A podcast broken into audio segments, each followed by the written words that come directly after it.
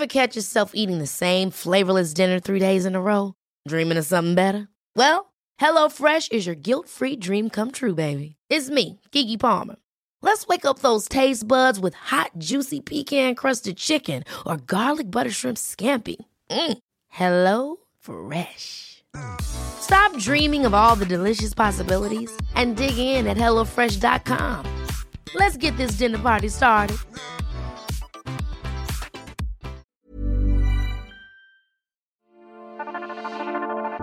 Bienvenidos sean todos y todas a una edición más de la Guía del Fin de Semana, en su variante o serie llamada ¿Qué eran los museos antes de ser museos?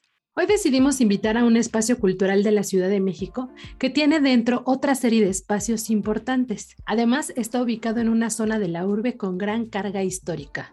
Hablamos del Centro Cultural Universitario Tlatelolco. ¿Conocen el majestuoso recinto? Para ahondar más en lo que fue antes de convertirse en el recinto que conocemos actualmente, platicaremos con Ander Aspiri, subdirector académico del Centro Cultural Universitario Tlatelolco. Quédense, siempre quedamos maravillados con las respuestas a esta pregunta. ¿Qué eran los museos antes de ser museos?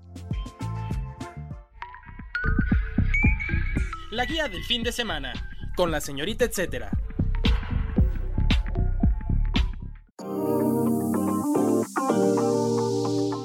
Bienvenido a la guía del fin de semana. ¿Podrías contarnos qué usos tuvo el edificio antes de convertirse en este centro cultural? El Centro Cultural Universitario Tlatelolco ocupa el complejo arquitectónico que anteriormente fue la sede de la Secretaría de Relaciones Exteriores. Es un edificio de 1965 de los arquitectos Pedro Ramírez Vázquez y Rafael Mijares, que también trabajaron juntos en proyectos como los Museos Nacional de Antropología y de Arte Moderno en la Ciudad de México. Apegado al estilo modernista y funcional que en ese momento se construía en Tlatelolco, es un diseño geométrico fácilmente reconocible, que brinda espacios muy amplios, revestidos por materiales como el mármol blanco, el vidrio y los acabados de madera. El conjunto incluye la torre distintiva de 20 pisos, comunicada a través de un gran patio con el conjunto de cuerpos bajos pensados originalmente para el uso público y las actividades protocolarias de la Cancillería. ¿Qué acontecimientos históricos de la zona donde se ubica hacen referencia a su identidad actual? Tlatelolco es uno de los barrios con mayor densidad histórica de la Ciudad de México. Este lugar reúne múltiples memorias y experiencias comunitarias. Aquí se fundó la ciudad mexica que fue rival y después tributaria de Tenochtitlan.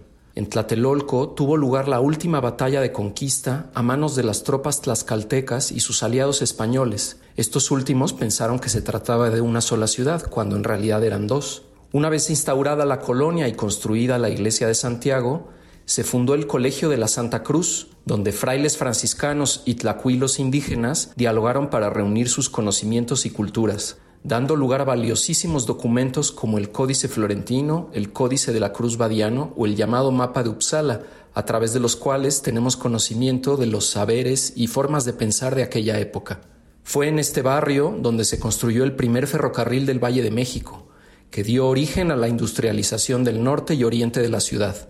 Por la prisión militar de Tlatelolco, a principios del siglo XX, pasaron personajes como Pancho Villa, los hermanos Flores Magón o Bernardo Reyes, cuya liberación dio inicio a la decena trágica. La actual unidad habitacional fue paradigma del urbanismo moderno e imagen de México ante el mundo. Poco después fue escenario del movimiento estudiantil en 1968, incluyendo la represión en la Plaza de las Tres Culturas y después del terremoto de 1985, los habitantes de Tlatelolco han sabido organizarse en solidaridad para reconstruir la vida de la ciudad.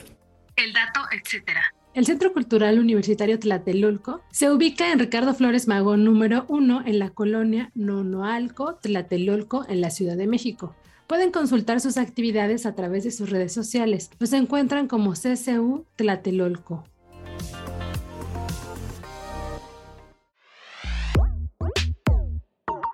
¿Qué eran los museos antes de ser museos? Continuamos la charla con Ander Aspiri, subdirector académico del Centro Cultural Universitario Tlatelolco. Ander, ¿cuándo se convirtió en el recinto cultural que conocemos y qué promovía en sus inicios? El Centro Cultural Universitario Tlatelolco fue inaugurado en 2007, cuando se abrió al público el Memorial del 68.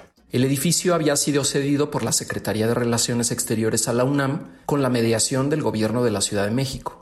Enseguida se fueron incorporando más y más componentes a su oferta cultural, siempre vinculados a la identidad del barrio y a las memorias de sus comunidades a lo largo de la historia. Platícanos sobre las distintas iniciativas que hay dentro del espacio, es decir, el Memorial del 68, el Espacio de Artes, Memorias y Resistencias o la UBA. Hoy, en este centro cultural puedes visitar exposiciones, descubrir su biblioteca comunitaria al de FOPA, asistir a conferencias, conciertos o cine. Puedes participar en alguno de los múltiples talleres de la Unidad de Vinculación Artística, a la que llamamos con cariño la UBA. En ella se ofrece educación no formal en las artes para todas las edades. Originales talleres de teatro, música, literatura, artes plásticas y audiovisuales, también de actividad corporal o agricultura urbana, son la forma perfecta para integrarse a la comunidad tlatelolca a lo largo del año. Además de su programa de exposiciones temporales, el Centro Cultural Universitario Tlatelolco cuenta con dos salas permanentes que puedes recorrer. Por un lado, Xaltiloli, el recién inaugurado espacio de artes, memorias y resistencias. Este es un lugar que invita a hacernos preguntas sobre las historias de Tlatelolco, las más conocidas y también las más escondidas, así como acercarnos a las artes, saberes y tradiciones de diversas comunidades, particularmente de pueblos originarios. En Xaltiloli, las miradas contemporáneas se cruzan con el pasado prehispánico, colonial y moderno. Por otro lado, M68, Ciudadanías en Movimiento, es un memorial de la lucha estudiantil en 1968 y otros movimientos que durante los últimos 50 años han contribuido al reconocimiento de derechos humanos. A través de la reflexión y la emoción, en M68 nuestro contexto actual se conecta con sucesos y relatos de distintas movilizaciones y activismos sociales.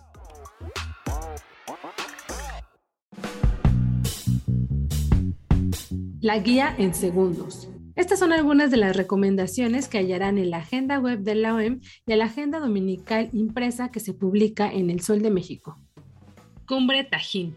Si tienen oportunidad de pasar el fin de semana fuera de la Ciudad de México, consideren visitar la edición 23 de la Cumbre Tajín en Papantla. Según nos cuentan los organizadores, quieren compartir con el mundo lo más sagrado e importante que se tiene en Veracruz. Dentro del programa pueden acercarse a fondo a la cultura totonaca, ya sea con la gastronomía a través de la degustación de platillos elaborados por las mujeres de Humo y Doña Clarita, o en muestras de cine, pintura, fotografía, artesanías y danzas.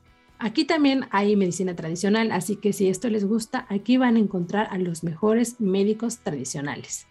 Nunca faltan los conciertos en la Cumbre Tajín y en esta edición destacan agrupaciones como Recoveco, Los Cojolines y Los Aguas Aguas. Si quieren saber más de esta edición de la Cumbre Tajín, los invito a escuchar el podcast que tuvimos la semana pasada en la guía del fin de semana. Platicamos con un promotor de esta cumbre y más detalles para animarse a visitarla.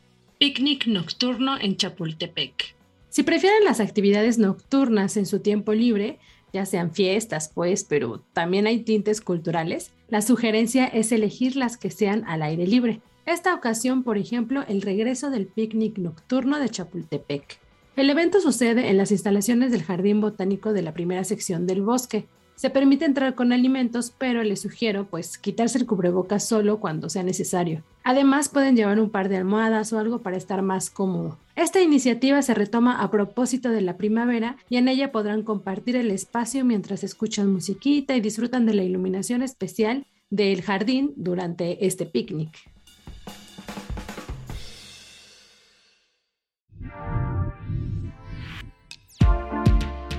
Llegamos al final del episodio 28, o sea, 28, ya casi llegamos al tercer nivel de esta serie llamada ¿Qué eran los museos antes de ser museos? Les recuerdo que pueden encontrar todas las entregas en las plataformas de podcast que existen, que es Acast, iTunes, Google Podcast, Spotify, que tal vez estén escuchando por aquí. Y bueno, las que tengan en mente, Deezer, también estamos por ahí.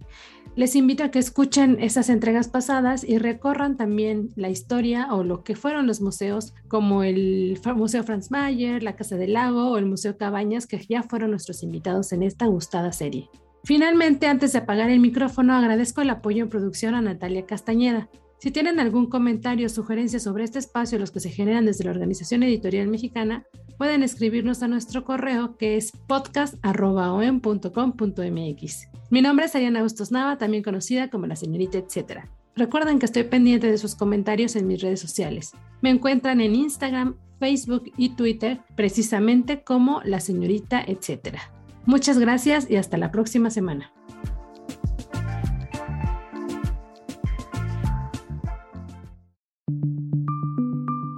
Esta es una producción de la Organización Editorial Mexicana.